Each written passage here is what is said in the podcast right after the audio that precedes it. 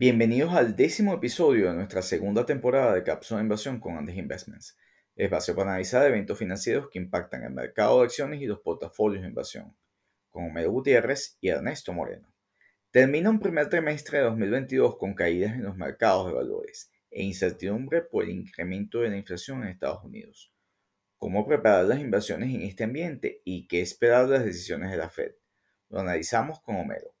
Las opiniones expresadas son individuales y no constituyen recomendación de inversión o venta de productos. Los datos de desempeños pasados no implican el comportamiento futuro. Consulta a su asesor de inversión independiente antes de invertir. Hola Homero, ¿cómo estás? Hola Ernesto, muy bien, ¿y tú?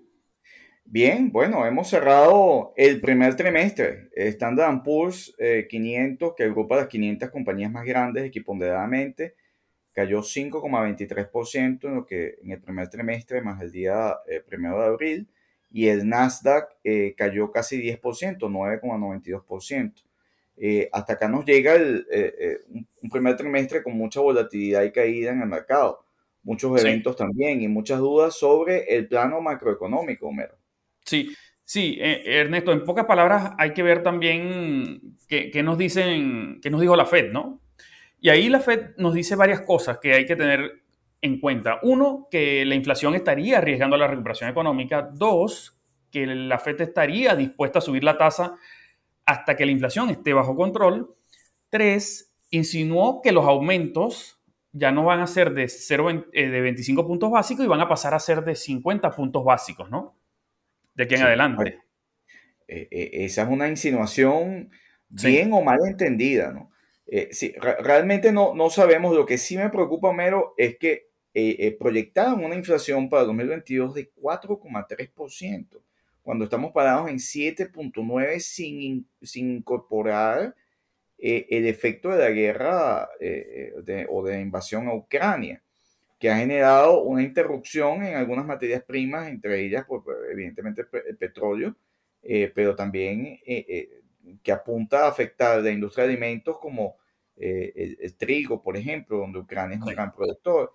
Entonces, pensar en 4,3 cuando ya en el primer trimestre, en los primeros dos meses, lleva más de casi 8%, eh, parece cuesta arriba, ¿no? Y, de alguna manera mina o, puede afectar la credibilidad de la Fed en esas proyecciones. Sí. Bueno, Ernesto, esto, esto nos deja entonces enfrente dos escenarios, ¿no? Eh, el primer escenario es que la Fed firme a su compromiso de, controlar la inflación, va a hacer todo lo que sea necesario y a cualquier precio para contener la inflación, ¿no?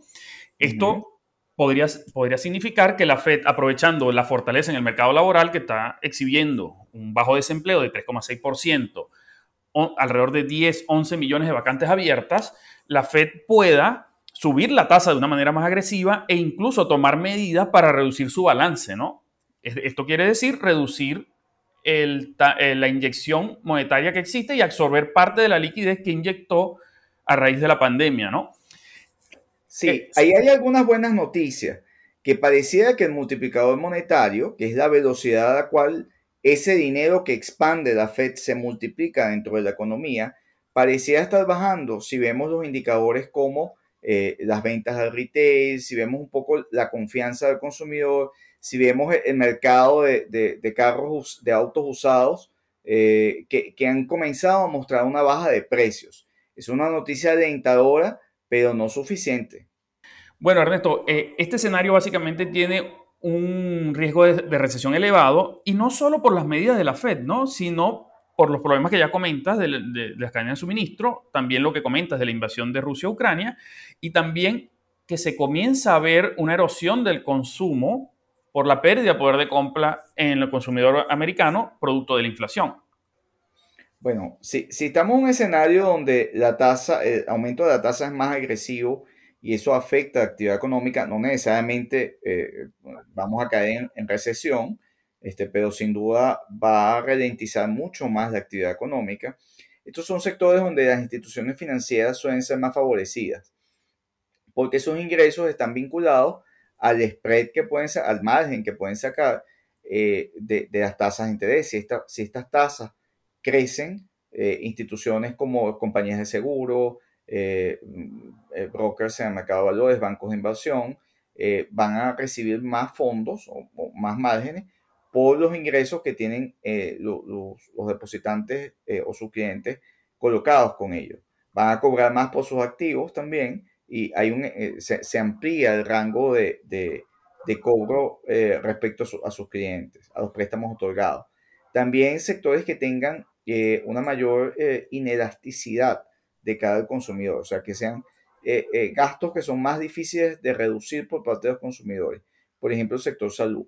Y estamos hablando no solo de las grandes farmacéuticas, sino también todo lo que tiene que ver con equipamientos médicos, tratamientos, etcétera, que suele ser mucho más resistente. ¿no? Ahí hay que eh, tomar en cuenta, bueno, empresas que, que, tengan una orientación que, que, hemos discutido, Homero, bajos niveles de deuda. sí, exactamente va a subir eh, el, costo financiero de la economía. Sí, las empresas que también se benefician en este, en, este, en este escenario, como bien tú lo comentas, son los que tienen bajo nivel de deuda, porque si estamos eh, esperando un nivel que la Fed sea más agresiva con niveles de tasa y restricción monetaria, las tasas van a subir y eso lo va a padecer las empresas que tienen mayor necesidad de financiamiento. También habría que buscar empresas con múltiplos de bajo, price earning, también empresas que generen amplio flujo de caja en operaciones y empresas que tengan un elevado retorno sobre el capital invertido, que esto es como una señal o una muestra de eficiencia eh, por parte de las empresas, ¿no? Y al final que tengan eh, buenos márgenes operativos. Eh, hay, otro escenario, Homero, que, que no tiene que ver, que, que, que, implica que esa subida de tasas no va a ser tan acelerada y que el compromiso de la Fed por una inflación de, de, de, de 4 3% no va a ser tal. Eh, y esto implica no necesariamente que la Fed nos haya mentido, sino que tengan más presiones a aumentar eh, eh, rápidamente la tasa por temor a que genere un descarrilamiento del crecimiento económico tan vigoroso que hemos tenido. este es un escenario donde la Fed va subiendo más progresivamente la tasa sin generar aceleraciones importantes, sin ver la tasa de alguna manera con, niveles de, 0,5 por reunión. Eh, y es un escenario en el cual conscientemente la inflación va, a ser, la inflación va a ser más alta de lo que ha anunciado la Fed. Y cuando digo conscientemente es que van a tolerar una más inflación, una mayor inflación con conciencia. Esto va a implicar una caída en el poder de compra de los hogares mucho mayor y un efecto también en la, en, en la caída del consumo eh, en términos relativos dentro de los consumidores. Eh, ahí es muy importante ver eh, el cambio en los precios relativos que tenga la economía, porque hay sectores que se van a ver beneficiados y otros no. ahí el, el, efecto compensatorio mero debería ser que aumente la fuerza laboral. y esto es una señal que estamos, por cierto, teniendo. Fíjate que el reporte de, el sector privado agregó en el mes de marzo, el reporte que tuvimos este, este primero de abril, eh, agregaron más de 430 mil puestos de trabajo, lo cual eh, es una buena señal. Se amplió la fuerza laboral y se redujo eh, también la tasa de desempleo. Esta es una señal de nuevo de mucho vigor de la economía en Estados Unidos. si vemos un, un deterioro en el poder de compra de los hogares, la fuerza laboral debería reaccionar positivamente y más personas deberían ir a cubrir esa, eh, esas vacantes de casi 10 millones de puestos de trabajo que hay en la economía en Estados Unidos. Y este sería el efecto de amortización o el efecto de compensación eh, de, de, la economía, ¿no? Y que debería tender también a corregir y a, y a desacelerar el ritmo de la inflación. Sí. Ernesto, en este escenario entonces los sectores que tendrían un mayor desempeño sería el sector de consumo masivo, básicamente aquel de consumo básico, que aquí estaríamos contemplando todos estos minoristas de, de retail, de las cadenas de retail, que ciertamente cuando se, pierde, se pierde el poder de compra, los consumidores concentran básicamente todo su gasto de consumo en los bienes básicos, ¿no? Que, y aquí podemos nombrar empresas como, que, que podrían ser beneficiadas, como Kroger, Costco, Walmart, este tipo de cadenas que son líderes en, el retail y el consumo básico. Pero también... yo, ahí te diría, Homero, que hay, que tener cuidado dentro del sector de consumo masivo, porque eh, si bien los retailers pueden verse beneficiados porque son, digamos, las cadenas que tienen una alta rotación de productos, pero, pero muchas marcas que aunque tengan poder de marca, el consumidor se va a deteriorar y, va a estar buscando mejores precios ante una inflación acelerada, pues como ya hoy en día la, economía global y de Estados Unidos está viviendo. Entonces, ahí hay que tener mucho cuidado con el nivel de competitividad dentro del sector de consumos masivos. O sea, por ejemplo, puede tender a, yo, puedo tender a preferir algunas cadenas retailers eh, que son sobre todo de bajo, de, bajo ingreso, pero tendría eh, precaución con aquellas marcas de consumos masivos eh, que tienen buenos márgenes, pero que pueden ver caídas importantes dentro de su demanda. Sí, Porque al final las cadenas retailers van a tender a ampliar sus marcas blancas como una forma de, mantener una oferta de productos cercana al consumidor, pues, a bajo costo. Correcto, correcto. Y Ernesto, hay otro sector que es el que casi todo el mundo ha visto en la televisión, que se va a ver beneficiado, que es el sector de las materias primas, ¿no? Eh, que los commodities serían, siempre son los que se benefician en épocas de inflación. Y aquí es importante eh, transmitir que no solo el petróleo, ¿no? porque ese es el primero, cuando la gente habla de commodities, crisis, aumento de precios, inflación, la gente ve el petróleo. Ciertamente el petróleo sube, pero el petróleo es muy volátil. Así que también habría que ver otro tipo de commodities como minería, mm, insumos agrícolas, eh, productos agrícolas que también se ven afectados por una inflación más elevada. Así es. Ahí hay que ver, eh, eh, dentro de esas empresas, de nuevo hay que ver el poder de mercado, como estaba comentando, eh, eh, evidentemente compañías, sobre todo en el sector salud, eh, que tengan patentes o marcas que, sean, que, tengan fuerza dentro del mercado y que les permita generar una fijación de precios sin que afecte sensiblemente su demanda, son aquellos, son, se, benefician. Pues igualmente, aquellos modelos de negocio que no tienen gastos de capital tan elevados. He visto compañías que tienen unos modelos de negocio bastante promisorios, eh, eh, pero que aún tienen una estructura de gastos muy alto, eh, sobre todo en modelos de negocio recientes. están dentro del software as a service, hay, hay de esto en, realmente en muchos sectores, sector de seguros, sector sobre todo de la digitalización y la parte tecnológica, pero si mantienen unos gastos de capital tan elevados y no, no, no, pasan a positivo sus flujos de caja total, eh, y, pasan a generar utilidad, pues van a tener eh, eh, resistencia del mercado y, bueno, no son, no son compañías ganadoras. Empresas este, que tengan también costos expuestos a las materias primas, expuestos sobre, todo, por ejemplo, el petróleo, este, compañías de transporte, hay, hay temas de transporte serios en Estados Unidos en, en, este momento, pero también a otro tipo de commodities, por ejemplo, el, algodón está subiendo. Entonces, todas las empresas textiles, eh, si no tienen capacidad de transmitir precios a un bolsillo que se va a, eh, que, se va a ver afectado por la inflación, eh, van a perder márgenes y estos van a perder rentabilidad, independientemente de que nos parezca muy buena una empresa de textil, pero, pero hay, hay, que ver el punto donde está. Igual empresas con, con, ciclos de negocio que son cortos, que tienen una rotación este, de activos rápidos, este, son empresas que se ven beneficiadas en todo este ciclo. Por eso, en parte, los retailers eh, eh, eh, es conveniente observarlo. Y todo lo que corre rápido y que rote el servicio y que tenga un flujo de caja dinámico son empresas ganadoras dentro de la inflación. Sí. Ernesto, a manera de conclusión, entonces, ¿no? ¿Qué, qué ¿Qué deben esperar los inversores en el mercado de valores ¿no? en, este, estos próximos meses? ¿no? Bueno, yo, no veo que la volatilidad vaya a ser de manera importante, porque siempre eh, hay, en este momento una expectativa, eh, eso siempre lo ha habido, de, maximizar la mala noticia, y, eh, porque eso es hoy día, digamos, en, los medios este, masivos, eh, vende mucho eh, eh, hablar de apocalipsis.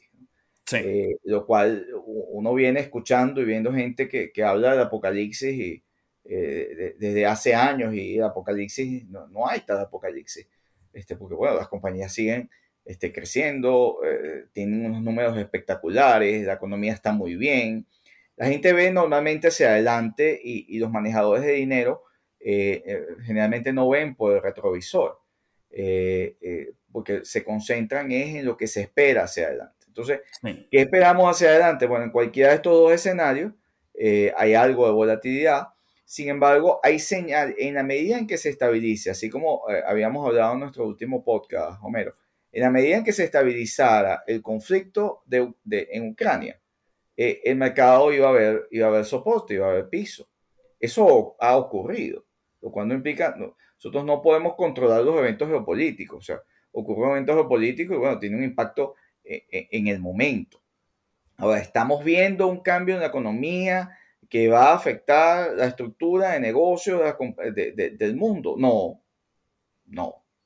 se gastará un poquito la, eh, el mundo comienza a gastar un poco más en las industrias de, en la industria de defensa, eh, ahí se sacude un poco el, sector de consumo, entonces hay esos cambios relativos que hay que ver. Sí, se crean oportunidades en, en, otros sectores que si un inversor puede hacer y hacer ese seguimiento, podría, lo que ve afectado en su portafolio, digamos, tradicional de largo plazo, pero estos eventos inciertos y geopolíticos y sobrevenidos pueden generar oportunidades en otros sectores que podrían ayudarle a compensar eh, de alguna manera el impacto de, estos conflictos bélicos. Así es. Si una persona tiene en este momento efectivo, por ejemplo, tiene que saber que la inflación le erosiona ese poder de compra de forma inmediata, porque ya no estamos hablando de 2% de inflación, estamos tendiendo hacia 10% de inflación. Entonces, ¿dónde, dónde colocar, dónde, o sea, qué hacer con tu dinero? Bueno, si vas a, buscar algún tipo de negocio, eh, bueno, tienes que saber que son negocios que tengan eh, márgenes operativos también eh, significativos y sean negocios que tengan poder de mercado. ¿Por qué? Porque vas a enfrentar a un consumidor un poco más debilitado, pensando un poco más, buscando más ofertas, donde quiera que estés parado a nivel del globo. Vas a ver descensos en algunos mercados que estaban sobrecalentados, por ejemplo, viviendas. Mercado, El mercado inmobiliario tiene ya consecutivamente indicadores eh, eh, señalando desaceleración en, los nuevos permisos, en las, en las ventas de, de, hogares en Estados Unidos. Entonces, ya vas a comenzar a ver desaceleración en el precio. No es que el, precio va a crecer a una tasa más baja, es que está cayendo el precio de los inmuebles. y, y, la acción clara es que al aumentar las tasas de interés, eh, el acceso a hipotecas se va, se va a restringir. Entonces, Home Depot, por ejemplo, empresas de construcción, por ejemplo, eh, o vinculadas al sector, expandieron la oferta de forma importante en, los, en, los, dos años pasados y eso te generó un incremento de inventarios. Hay bastantes inventarios en la economía.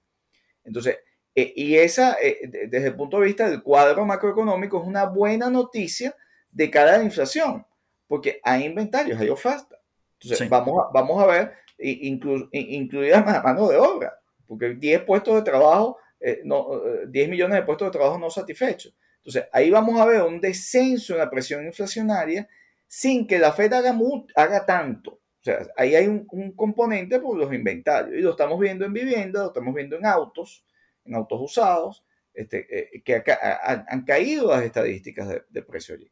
Entonces hay, que meterse, si usted tiene dinero eh, eh, eh, de, nuevo disponible para invertir, tiene que ver aquellos negocios donde tenga poder de mercado, tomando en cuenta que en donde hay acumulación de inventarios va a haber desaceleración. Sector inmobiliario es uno. Tiene que ver altos márgenes operativos y tasas de crecimiento que todavía sean, sean deseables, sean, sean buenas, sean positivas. En, en, cualquier negocio o activo que se meta. Estamos hablando de acciones como también meterse y, en un negocio de, ferretería, por ejemplo. Sí. De cualquier cosa que usted haga con su dinero. Y las acciones seguirán siendo una buena estrategia para combatir la inflación si usted coloca sus inversiones en negocios eh, que cumplan las premisas que hemos hablado de buenos márgenes, de buena recuperación del dinero. Pues. Y, ejemplos de eso hay bastantes, Homero. Sí, por ejemplo, solo para ilustrar con fines ilustrativos, aquí podríamos nombrar una empresa que ya hemos nombrado varias veces en nuestro podcast, que, es Apple, ¿no?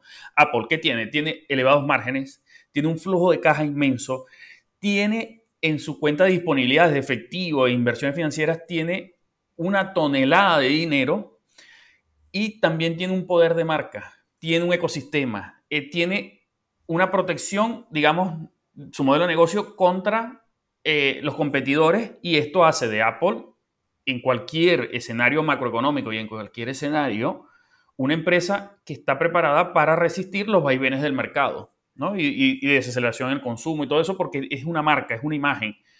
Y, y, y, está expandiéndose ahora hacia el área de los servicios, ¿no?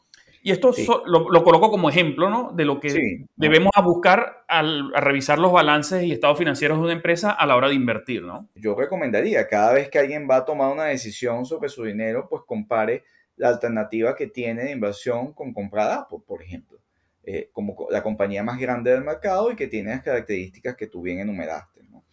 Lo, los que están, las personas ya invertidas, Homero, eh, sí. de nuevo, ahí hay, hay, hay, hay balance. Usted, en la medida en que usted se sienta cómodo con el modelo de negocio que, que tiene eh, eh, y, y, con lo que tiene hacia adelante, porque al final la formación de precios es oferta y demanda.